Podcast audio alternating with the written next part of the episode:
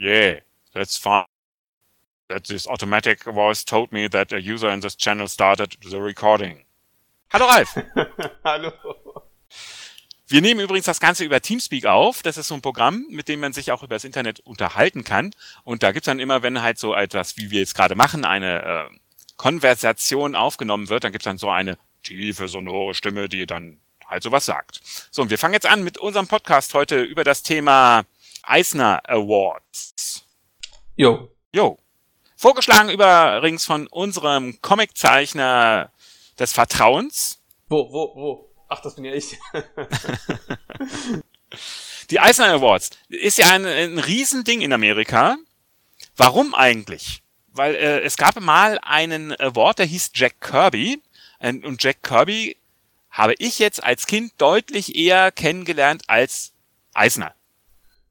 Aber ich den, auch. ja, den, den gab's dann aber irgendwann nicht mehr. Ne? Der, der Kirby, der hat ja alles gemacht. Ne? Alles, alles. Fantastic Four, die Rächer, den Tor. Und dann haben die sich aber irgendwie zerstritten oder so. Weißt du genau, wie das war? Der Award selber oder der Kirby? Nein, nicht der Kirby, der Award. Die Ähm. Auszeichnung.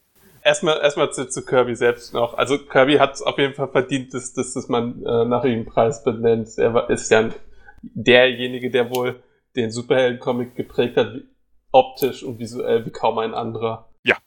Und auch erzählt, also Bild erzählt technisch.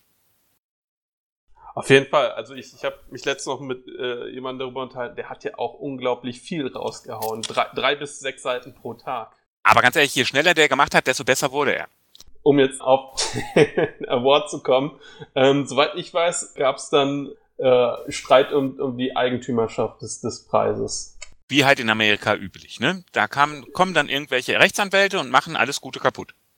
Und dann gab es plötzlich zwei Preise, habe ich gelesen. Dann gab es dann plötzlich den Eisner Award und, den, Harvey Award. Genau, und den Harvey Award. Aber äh, der Harvey Award ist halt irgendwie so ein bisschen in Vergessenheit geraten.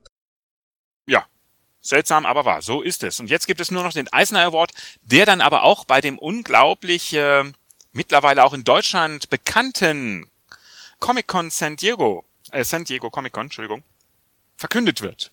Genau, genau. Also es ist immer ein Highlight. Wer als Künstler einen Eisner Award äh, bekommt, kann sich schon zu den Top-Künstlern im Bereich Comics sehen. Das ist dann auf einer Liga mit den Oscars im Genau. Filmbereich. Was aber da interessant ist, äh, bei den Oscars, die kamen ja fürchterlich ins Gerede, weil da nur Jungens und auch wenig Schwarze mit dabei waren. Sozusagen eigentlich beides mal nix. Der Eisner Award dieses Jahr hat eine unglaubliche Fülle an äh, weiblichen Nominierten. Ich glaube, das hat auch ein bisschen damit zu tun, dass ja in Frankreich letztes Jahr der Skandal war. Ja, das kann gut sein. Bei dem Preis von Angoulême, dem großen bekannten Comicfest in äh, Frankreich. Äh, Man könnte ja auch munkeln, dass dieses Jahr der einzige Preis, den man so in diese Richtung nennen könnte aus Deutschland, der Max-Moritz-Preis, der während des Comic-Salon Erlangens alle zwei Jahre verliehen wird. Äh, da gab es ja auch sehr, sehr viele weibliche Preisträger dieses Jahr. Möglicherweise einfach auch, ja, Ein weil man Zeichen- da halt ein gewisses Gegengewicht legen ein, wollte. ein Zeichen der Zeit. Also ich habe erstmal kurze Erläuterung. In Frankreich gab es halt äh, die Nominierungen, die bekannt gegeben wurden. Und viele Künstler, die dann äh, nominiert haben, besonders aus den USA, die haben dann gesagt, wir nehmen äh, nicht daran teil, oder wir wollen nicht mehr nominiert werden, aufgrund dessen, dass keine einzige Frau nominiert war. Und ähm, daraufhin wurde das dann halt boykottiert von vielen. Aber es hat in Frankreich angefangen, dieser Boykott, wenn ich mich recht erinnere. Und da merkt man doch, wie fortschrittlich Comiczeichner sind im Gegensatz zu Filmschauspielern. Na gut, da waren ja auch Frauen nominiert, aber halt keine Schwarzen. Äh, doch keine Schwarzen, ne? Ist nicht ganz so schlimm vielleicht. Ich glaube, äh, so etwas sollte man nicht gewichten oder kann man gar nicht gewichten. Äh, es, ist, es sind beides Sachen, die eigentlich heute nicht mehr vorkommen sollten, aber tatsächlich noch vorkommen. Und das ist das Traurige dabei. Wobei, also ich weiß nicht, ob jemand, also äh, Marcel Reich-Ranitzky, der von mir hochgradig geschätzte Literaturkritiker, hat ja mal gesagt, ja, nennen Sie mir einen guten Komponistin. Eine. Es ist ja nicht so, dass Frauen keine gute Musik machen könnten. Aber dann nennen Sie mir eine. Nennen Sie mir nur eine. Also, wenn wir dann bei Comics sind, würde ich sofort Becky Cloonan sagen. Ja, das gibt äh, glücklicherweise, ich, also ich liebe Amanda Connor. Oh ja, die ist auch genial. für ihre wunderbare Art, mit dem Rollenklischee zu spielen. Und, und grandios. sehr, sehr sauberen Stil.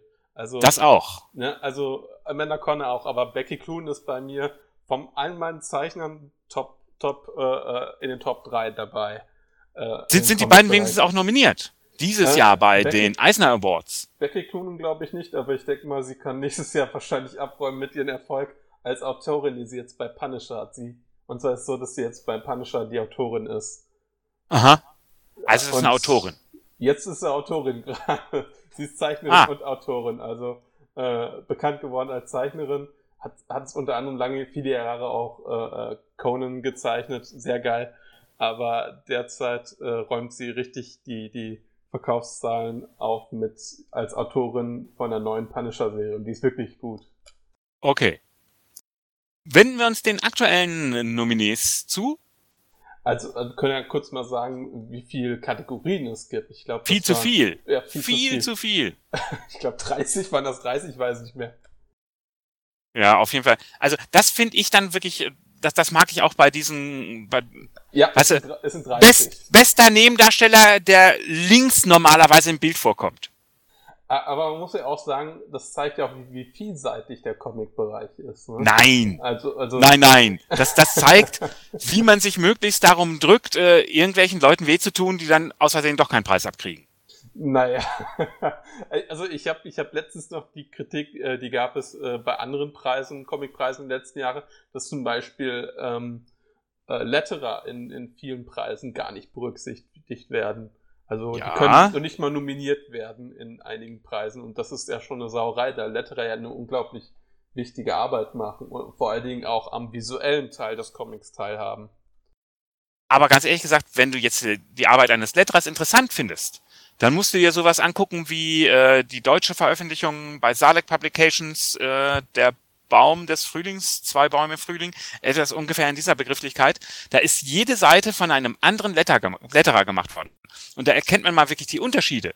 Die Unterschiede beim Lettern beim US-amerikanischen Comics sind dann doch eher was für den Kenner, der die feinen Unterschiede zu erkennen weiß. Aber letztendlich ist es ein wichtiger Bereich und hat auf jeden Fall auch ein, äh, eine Nominierung bzw. eine Kategorie verdient. Und beim Eisner gibt's die. Es Da gibt- gibt's sie. Ja. und ich finde, dass das sollte auch so sein. Das ist richtig so.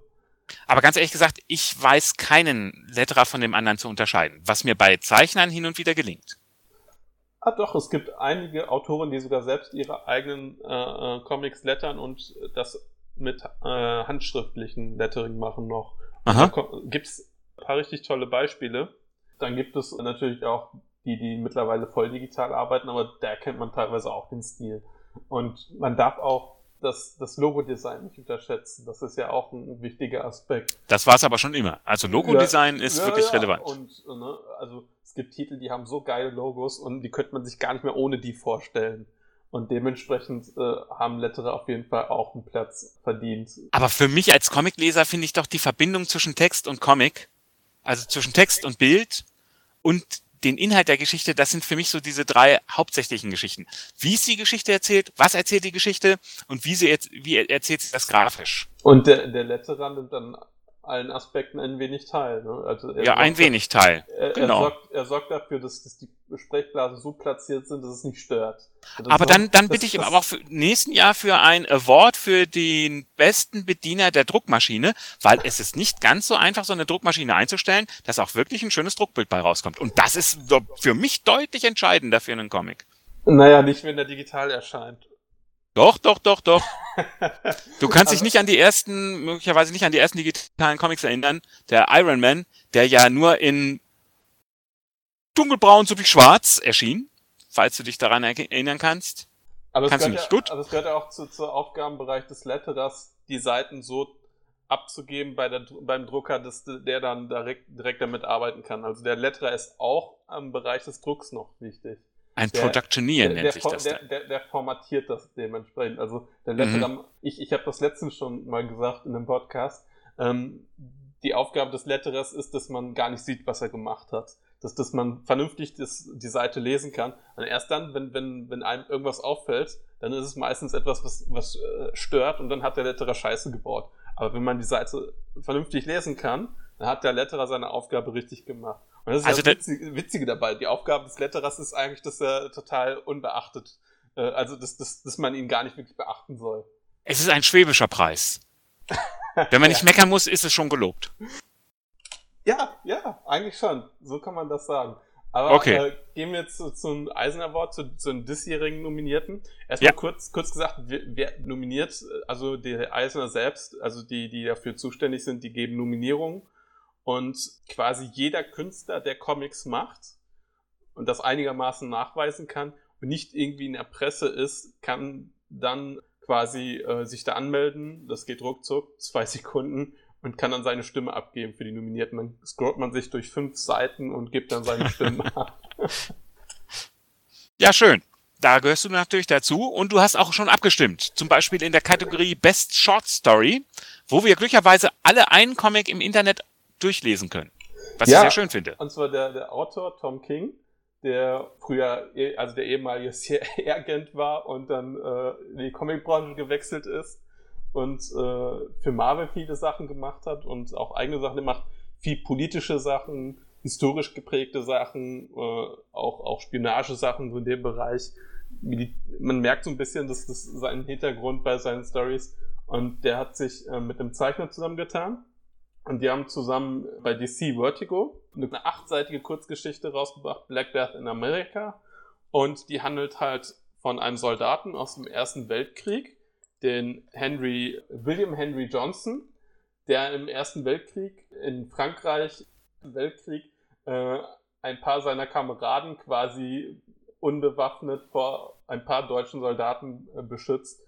Ich weiß nicht, äh, wie viele Soldaten es waren, aber er, er hat seine Kameraden gerettet und hat selbst 21 Wunden davon getragen.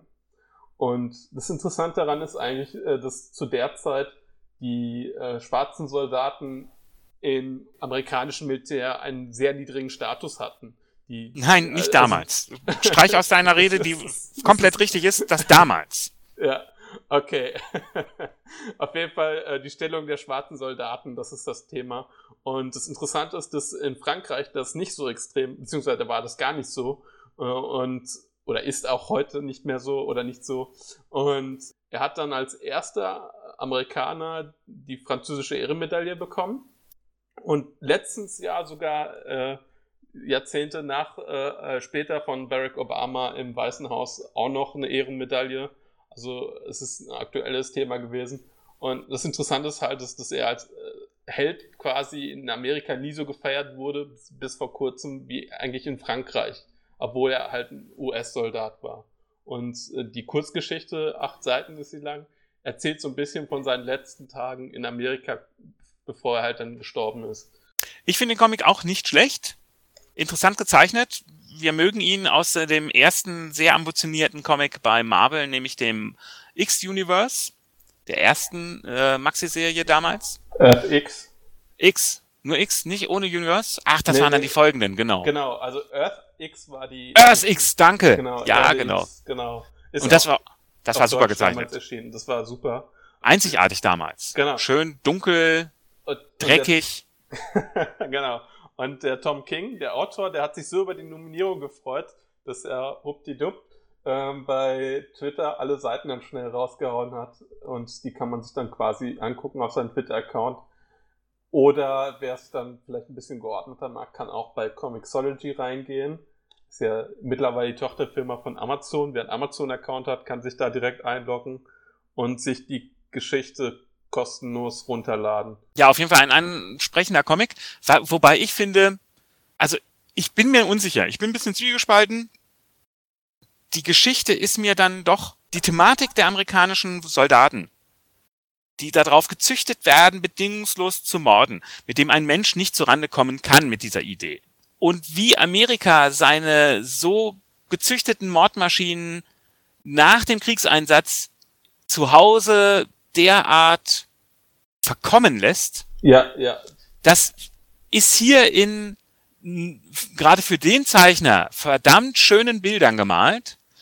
Und da bin ich mir jetzt ein bisschen so, ich bin da zwiegespalten. Er macht die Kritik so unglaublich leicht verdaulich, dass man sie lesen kann. Wenn sie härter wäre, wäre sie vielleicht realistischer und berechtigter. So ist sie möglicherweise annehmbarer. Da bin ich ein bisschen so hin und her gerissen, deswegen für mich eine sehr ambivalente Geschichte. Möglicherweise tue ich damit einfach dem Comic auch ein bisschen Unrecht. Es ist ein traditionell gut erzählter Comic in traditioneller Seitenaufteilung, in leicht verständlichen Bildern, wo die Bilder genau das erzählen, was der Text auch erzählt. Es ist leicht verständlich und deswegen vielleicht der Intention sehr zuträglich. Ich finde es für einen Comic ein bisschen zu unspektakulär.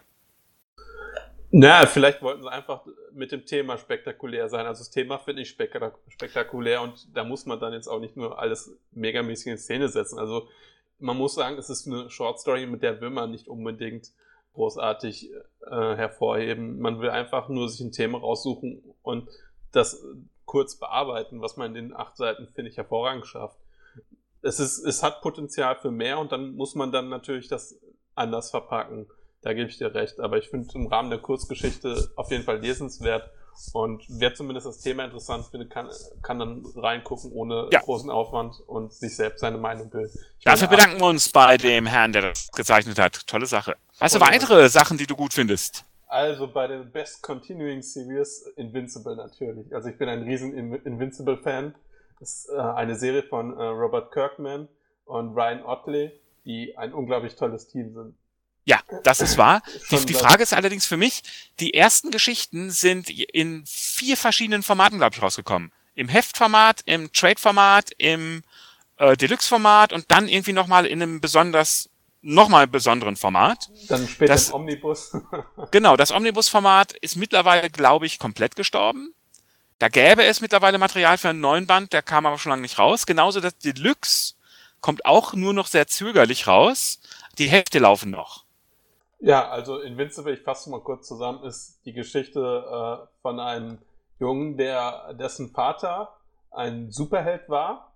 Man kann es vergleichen mit Superman, der dann auf globaler Ebene äh, die Welt beschützt hat vor allen möglichen. Und ähm, der Sohn, der kommt jetzt gerade, äh, ist, ist in der Highschool, der ist, ich glaube, 16 zu Beginn der Story ähm, der kommt gerade in das Alter, wo sich auch seine eigenen Kräfte entwickeln und er versucht das zu erforschen und herauszufinden, kann ich jetzt plötzlich fliegen und so. Und dann verfolgt man halt seine Geschichte, äh, wie er erwachsen wird und wie er mit seinen Kräften umgeht und wie er selbst zum Superhelden wird. Ja, aber das macht ja die Geschichte unglaublich gut, weil sie fängt so auf so einem normalen, ich weiß nicht, wer das kennt, es gab ja mal, gibt es jetzt auch wieder, die Söhne von Superman und Batman, also ganz ordentlich und ein ganz normales, liebes Superheldenheftchen und das wird dann sowas von abgefuckt, geil, brutal, hart, äh, alles sind Arschlöcher auf der Welt, alle haben, also das, das wechselt dann ganz sachte von dieser lieben, freundlichen 0815, fast schon 60er Jahre, alles ist lieb, Superheldengeschichte in das Ultimate Universe, wo alle Arschlöcher sein müssen. Also man, und, merkt, und, man merkt da so ein bisschen von Kirkman den Stil, dass er in einem kleinen Universum anfängt und nach und nach stückchenweise das Universum aufbaut, Charaktere weiterentwickelt und nach und nach immer mehr den Charakteren schlimme Sachen antut. Also was er bei, bei äh, äh, äh, Walking Dead schon macht. Er tut ja den Charakteren nur alles Erdenkliche Schlimme an. Er, der, der macht ja teilweise, wenn er die Story schreibt, überlegt er sich, was ist das Schlimmste, was ich jetzt machen kann. Und bei Invincible merkt man auch diesen, diesen Sadismus so ein bisschen, dass das da immer mehr das Universum weiter ausgebaut wird. Man fängt an, man, man baut Sympathie mit den Charakteren aus, man lernt nach und nach die Facetten kennen. Äh, es immer der, der, er hat seine erste Liebe und äh, dann äh, erfährt der Junge Geheimnisse über seinen Vater, die dann ihn ein ganz anderes Licht drücken, dann erfährt er mehr über sich selbst.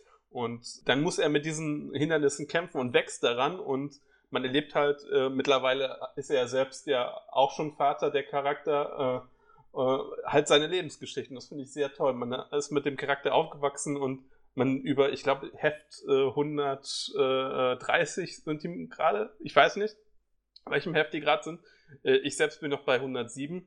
Äh, man, man wächst halt mit dem Charakter und das Universum wird immer ein Stückchen weiter äh, vergrößert nach und nach. Aber es ist schon eine Sache, da muss man am Ball bleiben. Ne? Also ja, das ist ja. jetzt keine Geschichte für nebenbei mal einsteigen, so wie man das bei Batman oder Superman oder Spinne oder Fantastisch Spiel oder was auch immer, gibt's ja nicht mehr, äh, machen könnte. Sondern genau, das ist eine Geschichte, die baut sich von Anfang an auf und es macht nur Sinn, wirklich von Anfang bis zum Ende. Und da sterben dann noch mittlerweile die Leute weg, glaube ich, und äh, die Leserschaft wird immer kleiner. Was ein bisschen schade ist. Ich würde mir auch hoffen, er kommt irgendwann mal zu einem Ende. Ja. Würde der Geschichte, glaube ich, gar nicht schlecht tun. Also er kann doch mal seine neuen Ideen in eine neue Serie einpacken. Macht er doch mit Outcast. So ist es doch nicht. Also er macht ja auch immer wieder neue Sachen. Aber ja. es wird definitiv ein Ende geben, aber die Frage ist, wo das noch hinführt. Und gerade im Bereich des, des digitalen Comics kann man sich ja doch viele Trades günstig nachholen und äh, keine Frage lesenswert. Also, man braucht eine Zeit, das muss man sagen. Das ist nichts, was, man mal eben nebenher lesen kann. Da muss man, das braucht man schon ein bisschen Zeit. Äh, und, und macht auch, es, macht auch viel Spaß, das nachzuvollziehen. Genau, es ist auch die Kategorie Best Continuing Series und nicht Best Shorts Series oder Miniseries. das, also es verdient die Kategorie auf jeden Fall und ist auch mein Favorit. Ja, echt? Also ich finde ja Silver Surfer ebenfalls in derselben Kategorie nominiert. Ja, Sehr interessant. Ja. Und das ist schon quasi die Antithese zu dem, zu deinem Vorschlag, zu den Invincible. Äh, weil beim Silver Surfer geht es eigentlich gar nicht mehr um den Silver Surfer momentan, sondern um ein, ein recht junges Mädchen, das er von der Erde mitnimmt. Sie selber auch so ein bisschen so, so der, der Nerd, der Außenseiter. Und eine Geschichte, die mir aus dem ersten Trade äh, in Erinnerung geblieben ist, sie ist so intelligent, dass sie bemerkt, als äh, sie in ein intergalaktisches Gefängnis eingesperrt wird, ähm, dass sie da eigentlich nicht rauskommt jede Zelle ist genau, ich meine, alte Superhelden-Geschichte, ne? Die Zellen sind genau für die Insassen gebaut und einer, also da der, der, der heiß werden kann, da macht das nichts aus, dass sie heiß werden, aber wenn die dann kalt werden könnten, hm, vielleicht hilft das. Auf jeden Fall, sie kriegt raus, dass alle Leute ordentliche Nahrungsmittel kriegen und sie führt dann durch so einen Trick einem Zellennachbar anderes Essen zu und der kriegt dann so Sodbrennen, dass er so kotzen muss und damit das Gefängnis aufätzt. So in der Art sind die Geschichten ziemlich abgedreht, jenseits jeglicher Boshaftigkeit und jeglicher Superhelden-Klischee-Sachen. Es ist dafür Allred-Klischee ohne Ende, der ja gerne so eine Versatzstücke ins Ad absurdum treibt. Und das macht einfach Riesenspaß. Das macht mir auch noch nach dem dritten und vierten Trade Spaß. Ja, und, und geschrieben von Dan Slott, den man ja auch nicht verachten darf. Den ich, ich mag seine Spider-Man-Sachen und deshalb werde ich wahrscheinlich auch seine Silver Surfer-Sachen mögen. Aber die habe ich mir noch nicht angeguckt, muss mhm. ich gestehen. Aber ich bin davon überzeugt, dass es auch gut sein wird, wenn ich es mir dann angucke. Okay. Also schon mal von uns zwei Sachen, die gut gefunden werden.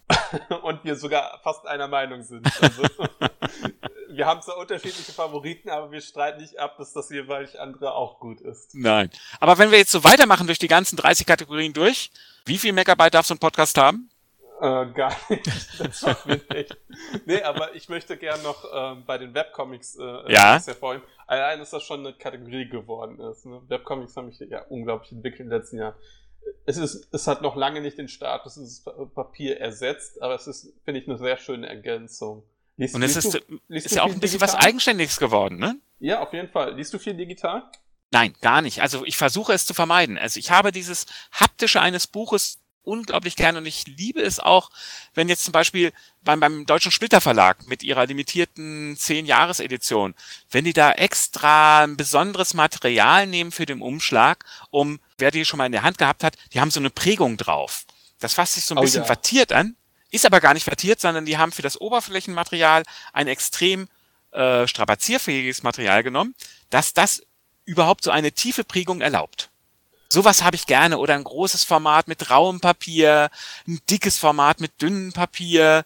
Diese, diese Unterschiedlichkeiten in der Hand habe ich unglaublich gerne. Aber, aber dass, man, dass ich digital mag, heißt ja nicht, dass ich Papier nicht mag. Also ich mag Papier auch. Ich habe ja auch mein Regal voll und ich kaufe auch immer noch. Mein Regal. aber ähm, ich, ich habe doch schon die letzten Jahre gemerkt, wenn ich so im Zug bin, dann habe ich gerne ja. was zum Lesen und da will ich nicht unbedingt ein Riesenband mit mir rumschleppen. Ja. Habe ich auch nicht, vor allen Dingen, wenn es regnet. Ne? Man will nicht, dass das beschädigt wird. Und hat Vollkommen richtig. als Digitalleser schon enorme Vorteile und die Preise sind auch sehr fair und man hat auch sofort Zugriff auf alles, was man quasi fast alles, was man will. Ne? Aber da also, gibt es ja so unterschiedliche Sachen. Ne? Ich habe jetzt jetzt gerade, ich, wo du sagst, äh, ich bin Bahn gefahren, letztens sieben Stunden am Stück, und da habe ich so einen Doctor Who Comic gelesen den ich mal bei Humble Bundle erstanden habe. Also doch digital, erwischt. Vollkommen digital. Aber da fand ich es interessant. Ich habe auch diesen fantastischen Band von Marvel damals gekauft. X-Men vs. Avengers, wo ja auch äh, irgendwie so ein Wrestlers Vorwort geschrieben hat und in dem ganzen Band geht's ja auch wirklich nur ums Rumprügeln. Fantastisch sinnlos und äh, den den habe ich mir gekauft und da gab's dann, dann auch so einen Download-Code für die digitale Version. Und was da Marvel mit dem Digitalen gemacht hat, fand ich doch sehr interessant. Da haben sie zum Teil einzelne Panels einfach nur gezeigt und die dann so fortschrittlich, also eine nach dem anderen Panel gezeigt, dann zum Teil einzelne Seiten, in die dann der Fokus manchmal so gewechselt ist, wenn man weitergelesen hat. Da fand ich sehr viel Interessantes dabei, was man damit machen kann. Bei dem Doctor Who Comic war einfach, du hast die Seite als PDF gehabt und konntest, konntest da halt dir die Seite angucken. Fertig. Da finde ich jetzt die aktuellen digitalen Comics, die halt zwar diese Beweglichkeit und das Rumspielen mit dem Format nicht haben, die bei diesem X-Men vs. Avengers Teil da waren, aber die sind halt für den Bildschirm ausgelegt, nämlich querformatig und nicht hochformatig, wie wir das vom Comic, vom normalen Heftchen-Comic kennen. Man, äh, ich habe ich hab ja äh, vor, vor einem Jahr oder ich glaube vor zwei Jahren so, kurzen, so ein kurzes Video gesehen, wo Scott McCloud, äh, der ja äh, Making Comics und, und Reading Comics äh, äh, geschrieben hatte, und ja. der, der, als Koryphäe äh, des Verständnisses des Mediums gilt. Der Vordenker. Genau. Äh, hat ja auch äh, da speziell in diesem Video mal angesprochen, was man digital für Möglichkeiten hat, die man im Papier nicht hat. Man kann quasi digital hat man ein unendlich langes Papier. Ne? Ah, Wormworld-Saga. ja, genau. Äh, und das, das hat man auf Papier nicht und deshalb kann man visuell und auch erzählerisch auf, äh, auf digitalen Medium Sachen machen und, und Grenzen sprengen, die, die so auf Papier nicht realisierbar sind. Und man merkt auch, dass bei Titel die spezifisch für digitale Medium gemacht wurden, wenn sie dann im Print erscheinen, ganz anders wirken und meistens sogar schlechter. Das fand ich jetzt beim letzten übrigens Preisträger in dieser Sparte Private Eye. Den haben die ja im Querformat rausgebracht. Den fand ich gut, auch im Querformat. Hat sehr viel Spaß gemacht. Das einzige Unschöne damals war das Papier. Da haben sie ein bisschen sehr dünnes Papier mit einer sehr geringen Opazität äh, rausgebracht. Das heißt, man, man sah den, die Vorderseite und die Seite davor sehr leicht durch. Das war schade. Aber ansonsten, das Format hat gut funktioniert. Umblättern im Querformat allerdings immer schwieriger als im Hochformat, natürlich. Auf jeden Fall sehr ansprechend, dass das die jetzt im Eisner Award, äh, ich glaube, das ist jetzt das äh, sechste Mal, dass, es, dass der vorkommt. Ich weiß jetzt nicht genau. Äh, ich gucke mal, ob ich es irgendwo offen habe, das Fenster. Schade, nicht mehr. Äh, Gibt es auf jeden Fall noch nicht so lange Kategorie. Äh, Finde ich aber richtig, dass es eine eigene Kategorie jetzt ist. Und mein Favorit ist Legend of Wonder Woman von Ray Dillon und seiner Frau, deren Vorname mir gar nicht einfällt. Äh, Renee Delise äh, äh, Dillon. Sehr hervorragende Szene gesetzt. Erzählt die Entstehungsgeschichte von Wonder Woman aber mehr an das ikonische Original gehalten. Also man erfährt wirklich äh, sowohl optisch, visuell, wie sie, äh, wie die Leute gekleidet sind, wie, wie ihr Kostüm gestaltet ist, an das Original Wonder Woman. Aber gleichzeitig die Koloration vor allen Dingen ist sehr modern und auch das Format Webcomic digital ist, ist sehr äh, modern und äh, spricht deswegen sowohl ältere als auch jüngere Leser sehr interessant an. Und gerade das Thema äh, ähm, Feminismus kann man mit Wonder Woman hervorragend bearbeiten und äh, auch inhaltlich wird das sehr gut verarbeitet.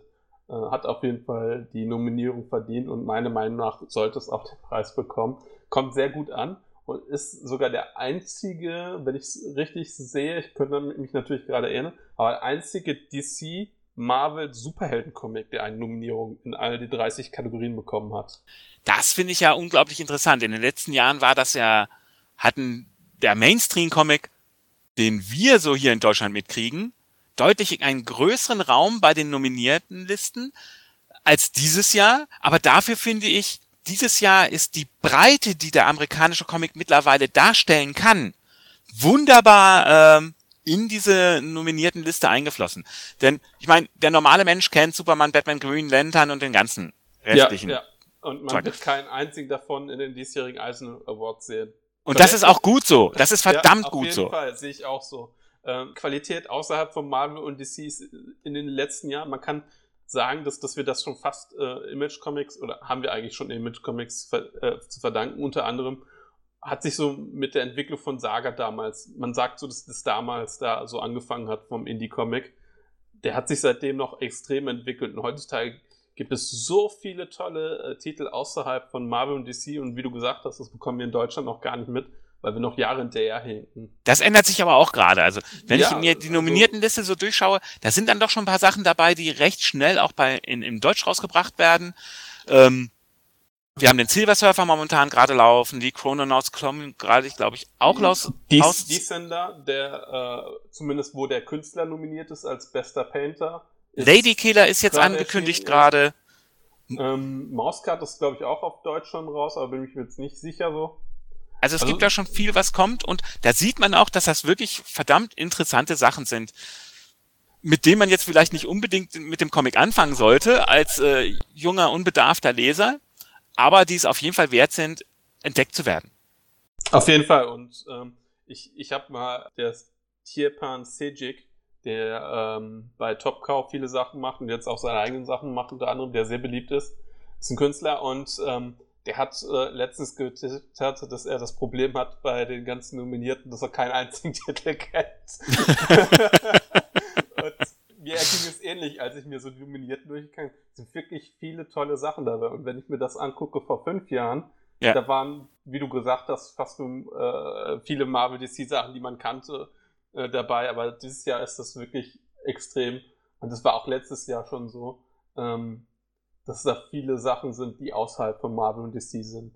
Ähm, ja, und auch interessant, wie viele gute internationale Sachen jetzt in Amerika rauskommen. Mit dem The Humanoids Verlag oder äh, The Realist, der ja gerade erst bei CrossCult rauskam von Asaf Hanuka oder The Eternaut, dem doch sehr Science-Fiction-lastigen und so weit wie es in einer Militärdiktatur geht, sozialkritischen Comic überhaupt. Der kam in Deutschland, wenn ich nicht richtig, äh, ich ganz verkehrt bin, bei Reprodukt. Der Ethernaut. Ein toller Comic. Macht in seiner Einfachheit und in seiner sehr reduzierten Grafik unglaublich Spaß. Und dass das jetzt auch in Amerika da so honoriert wird, finde ich stark, macht mir, macht mir sehr viel, macht mir den Preis sehr sympathisch. Ja, also man kann am Eisen Award sehen, wie sich der Comicmarkt entwickelt hat und man kann also von meiner Warte aus sagen, dass da viel Positives dabei ist. Es werden Themen angesprochen, was zum Beispiel den Feminismus angeht. Kann ich zum Beispiel Bitch Planet sehe ich, das ist äh, äh nominiert. Bitch Planet? Hallo? Ich arbeite unter Frauen, ja? Oder Legend of Wonder Woman, wie ich schon gesagt habe. Also äh, es spiegelt und auch Silver Surfer hat schon eine sehr weibliche Zielgruppe. Ja. Äh, äh, also man kann äh, sowohl die Zielgruppe so ein bisschen beurteilen, äh, als auch den Geschmack der Leser und der hat sich schon geändert über die letzten Jahre und das finde ich toll, was da an Titeln sind. Und es sind alles, es sind sehr viele hochqualitative Titel drin. Ich musste vieles dann wieder nachgucken, weil ich vieles nicht kannte, aber mittlerweile so fast alles, was ich mir angeguckt habe, fand ich dann auch super toll. Also groß, äh, großes Kino, was man eigentlich erleben kann außerhalb von Marvel und DC. Und ich hoffe, dass, dass wir mit diesem Podcast auch die Leute so ein bisschen anspornen. Ein wunderbares Schlusswort, zu dem in meinem Kopf natürlich die Titelmelodie der wunderbaren Wonder Woman Fernsehserie klingt. Oh ja, Unser das, Podcast. Das, das, schneiden wir jetzt rein. Zum Eisner Wort. Dankeschön. Okay, schönen Abend noch. Ja, dir auch. Ciao. Viel Spaß gemacht. Ciao.